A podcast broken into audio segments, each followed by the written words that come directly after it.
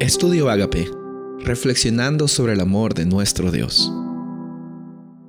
El título de hoy es El mal a la vista del Señor. San Juan capítulo 11, versículos 53 y 54. Así que desde aquel día acordaron matarle. Por tanto Jesús ya no andaba abiertamente entre los judíos, sino que se alejó de allí a la región contigua al desierto, a una ciudad llamada Efraín, y se quedó allí con sus discípulos.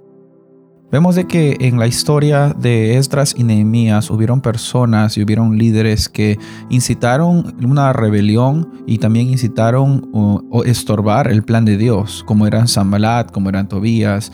Y la verdad también en la historia que vemos en Juan es de que incluso Jesús, después de haber resucitado a Lázaro, después de haber dado muchas señales, muchos milagros, eh, las personas decidieron voluntariamente en matarlo porque no podían callar y no podían ya simplemente eh, decir de que Jesús no era el Hijo de Dios por todas las señales y todos los milagros y todas las enseñanzas que él estaba dando. Y lastimosamente decidieron matarlo y dice la Biblia de que él decidió alejarse, decidió alejarse hacia otro lugar porque sabían que lo iban a matar. Muchas veces en nuestro liderazgo, en nuestro día a día, cuando nos eh, lidiamos con personas o con situaciones, nosotros hacemos eh, cosas parecidas a los fariseos. Queremos alejarnos o queremos alejar a Jesús de nuestras vidas. No porque quizás eh, no queremos su bendición, sino porque por alguna situación u otra estamos en rebelión por, por quiénes somos nosotros. Gracias a Dios de que Él nos da la oportunidad hoy día de renovar nuestros pactos con Él. Y el liderazgo que nosotros podemos efectuar hacia las personas va a depender mucho sobre cómo nosotros estamos teniendo nuestras prioridades en nuestro compromiso con Dios.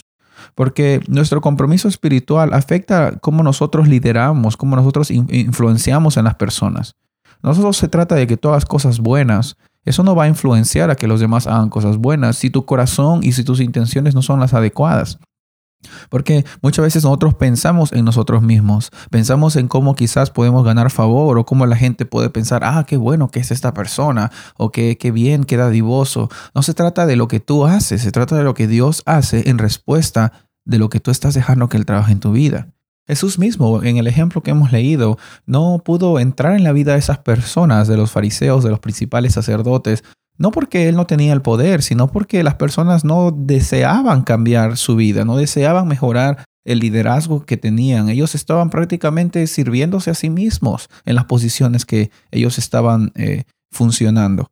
En la Biblia frecuentemente se resumía también el ministerio o el servicio de un rey con la siguiente frase, Él hizo lo malo ante los ojos de Dios o hizo lo bueno ante los ojos de Dios.